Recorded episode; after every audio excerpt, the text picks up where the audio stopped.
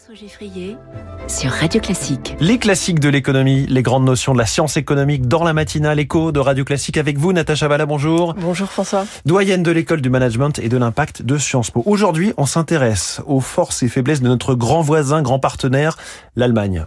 L'Allemagne, c'est un pilier de la zone euro, donc on a intérêt à comprendre ce qui s'y passe. Et aujourd'hui, malheureusement, le diagnostic n'est pas forcément très favorable parce que l'Allemagne est en sous-performance depuis un petit peu avant le Covid.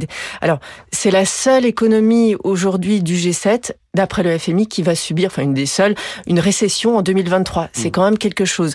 Quand on regarde la zone euro, le PIB réel de la zone euro hors Allemagne, il a déjà largement dépassé son niveau euh, pré-pandémique, alors que l'Allemagne, elle arrive à peine à le rattraper aujourd'hui. Donc, est-ce qu'aujourd'hui, on peut dire que l'Allemagne est quelque part victime de son propre succès, puisque ça n'a pas toujours été le cas. il n'y a pas si longtemps, l'Allemagne, c'était vraiment le, le moteur de l'Europe. Alors, ce qu'on peut dire, en tout cas dans un premier diagnostic, c'est que D'abord, l'Allemagne, le modèle de la croissance allemande, il a été surexposé aux exportations. Donc, c'était vraiment exporté vers. Et quand on peut plus aussi facilement qu'avant exporter, alors ça remet en cause le principe de croissance. Deuxième point, évidemment, on l'a tous constaté, l'approvisionnement énergétique à bon coût euh, de la Russie, euh, ça a fait long feu. Donc ça aussi, c'est un choc d'offres massif qui a été plus particulièrement senti en Allemagne.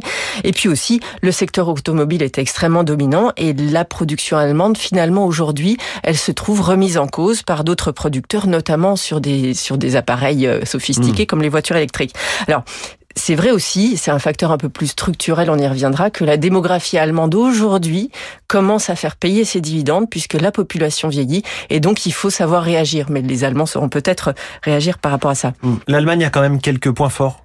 Alors oui, euh, c'est le résultat de politiques économiques bien conscientes. Aujourd'hui, l'Allemagne, s'il y a un trait qui la caractérise, c'est que ses finances publiques sont saines.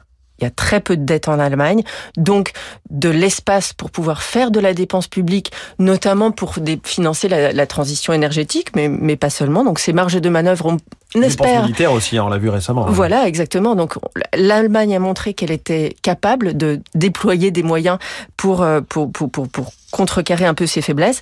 On va voir si ça saura se déployer dans des, dans des proportions suffisantes. L'Allemagne a une population qualifiée, comme nous finalement, mais cette population qualifiée, grâce encore une fois à des politiques dans le passé qui ont vraiment porté leurs fruits, je pense à la politique d'alternance ou en tout cas de formation très adaptée à l'appareil productif, font que finalement on peut espérer que la productivité dans sa tendance sera portée par ça. Et puis il y a des entreprises en Allemagne qu'on appelle le, le Mittelstand, euh, qui sont quand même très euh, très flexibles dans leur modèle de. C'est des grosses PME, hein, c'est des ETI le, Mittelstand. C'est ça, exactement, des ETI qui sont très très très liés où l'entrepreneur, on peut parler d'entrepreneur de, est très très très lié au destin de sa société. C'est une structure très résiliente. Elle a été capable d'aller chercher la croissance par l'exportation. Elle sera sans doute capable de, rebondir. Et puis un dernier point très très important en Allemagne, c'est la question de l'immigration. Il faut savoir que contrairement à nous, aujourd'hui l'immigration en Allemagne, c'est une politique publique explicitement portée vers l'intégration euh, de, de forces de travail en fait mmh. qui est choisie. L'Allemagne va faire ses courses sur le marché du travail de ses voisins et ça fonctionne quand même assez bien. Donc la décroissance démographique et le poids que ça va reconstituer sur le marché du travail est déjà planifié dans une compensation de flux migratoires.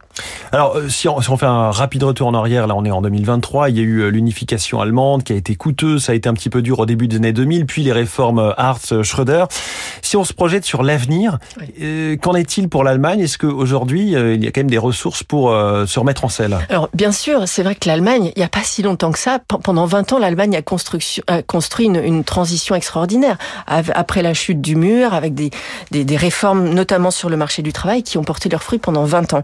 Alors, aujourd'hui, grâce à, à, la finance publique, et on l'a vu, l'Allemagne l'a fait, on a des plans de financement de la transition, des centaines de milliards qui sont mobilisés de cette manière-là.